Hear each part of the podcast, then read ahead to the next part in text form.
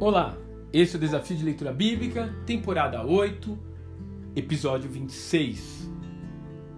Fechando a brecha. 2 Coríntios, capítulo 2. Durante a sua última visita à igreja de Corinto, Paulo havia confrontado pessoas que se levantaram em oposição à sua autoridade apostólica. A congregação, em sua maioria, apoiou o apóstolo e repreendeu os opositores, provavelmente impedindo-os de participar da comunhão com os demais membros. Agora, passado algum tempo, Paulo adverte aos irmãos de que é chegado tempo de perdoar os ofensores, a fim de que Satanás não venha usar isto como um novo meio de atacar a comunhão da igreja. De fato, quando uma pessoa é descoberta em flagrante pecado dentro de uma comunidade de fé, ou participou de uma atitude que diretamente causou feridas e divisões entre seus membros, a igreja corre esse perigo de agir como o irmão mais velho da parábola do filho pródigo.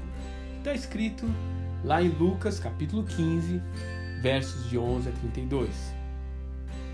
E eu preciso confessar que já tive esse tipo de atitude. Pessoas que agiram com dolo contra os líderes da igreja ou tiveram uma recaída em um pecado grosseiro parecem precisar de algo mais do que simplesmente um passo à frente em um culto do ceia para serem considerados dignos de confiança novamente.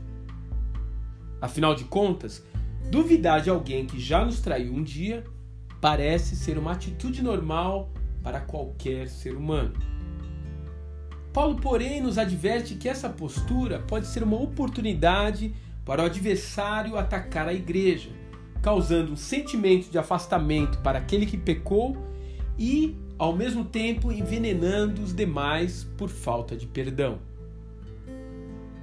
Que se pese que há um tempo necessário para a obra de reconciliação, não existe outra alternativa para a igreja a não ser agir como fonte inesgotável de graça e perdão.